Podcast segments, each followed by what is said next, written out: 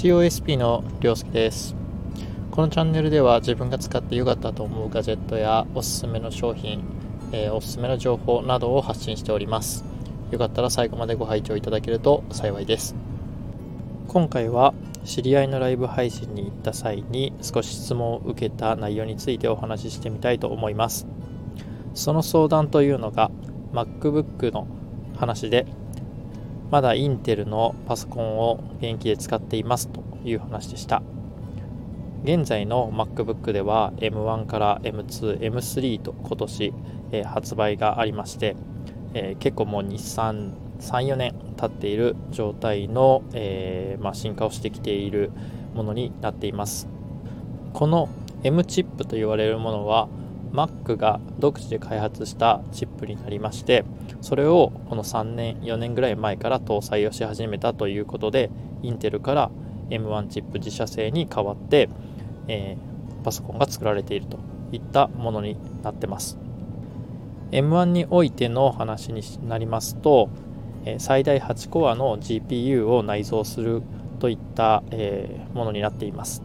この GPU は、まあ、同時処理を行える計算をするソフトが、ま、8個連続で動いているというようなそんなイメージを持ってもらったらいいかなと思います。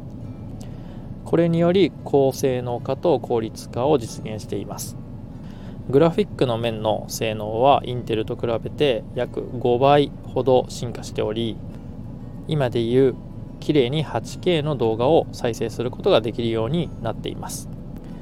8K をあんまり使うこともないかとは思うんですけれども動画編集をする上で 4K や、まあ、フルハイビジョンなどを使って編集するされる方はいるかと思います。その際に画面がカクカクするようなああいうああいった現象が M シリーズ M1 のチップ以降からではあんまり起こらなくなってきているような進化を遂げているチップです。ちなみにインテルのチップが搭載されていた時の MacBook Air にはなるんですけれどもその MacBook Air で、え動画編集をした際はほとんどくついて編集が、ままともにできるような状態ではなかったかと思います。M1 チップに変更した際にまあ、メリットばっかり言っても仕方がないんですけれども逆にデメリットの分もありましてデメリットの分とすれば接続ポートがまあ、極端にちょっと少ないと。必要最低限の接続ポートしかないといった、まあ、デメリットもあります。もちろん時代の進化を遂げているのでデメリットの面はインテルのチップを搭載した時と比べるとかなり減ってはきているんですけれども、まあ、ちらほら出ているのは間違いないですね。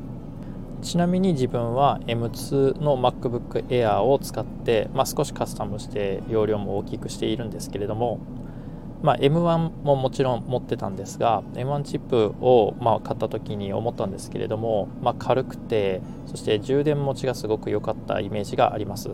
そして、ま、当時は2020年に発売だったので、ま、初期モデルとしてはすごい値段が安かったのも覚えてます。結構衝撃的な値段で、えー、と一番安い一番安いモデルで、えー、確か10万ちょっとだったような記憶があります。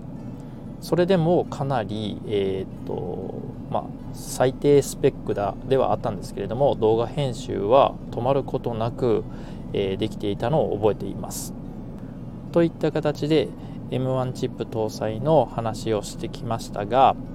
えー、まあ、値段自体もそんなに高くない、えー、ないし今はま中古でも結構安く手に入るものとなっていますので、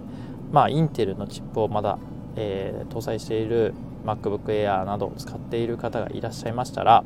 まあ、この機会にですね少しそちらの M M1 チップ以降の、えー、チップを搭載している、えー、ものに切り替えてもいいんじゃないかなと思います。多分今メルカリとかで8万円台くらいで M1 チップの最低ランクのやつは購入できたかと思いますので、えー、まあそちらの方を購入したいなと思う方が、えいましたら、まあ、一度購入してみてもらって、えー、まあ、どんなものかっていうのも、ま、肌で感じてもらってもいいかなと思います、ま速度はものすごく速いと自分は思います。このチャンネルでは自分が使ってよかったなと思う、ガジェット、まあ、おすすめの商品おすすめの情報などを発信しております。少しでもためになったなと思う方がいらっしゃいましたらいいねのボタン。これからも聞いてみたいと思う方がいらっしゃいましたらフォローをしていただけると幸いです。それでは今回はこの辺で。また次回の放送でお会いしましょう。COSP りょうすけでした。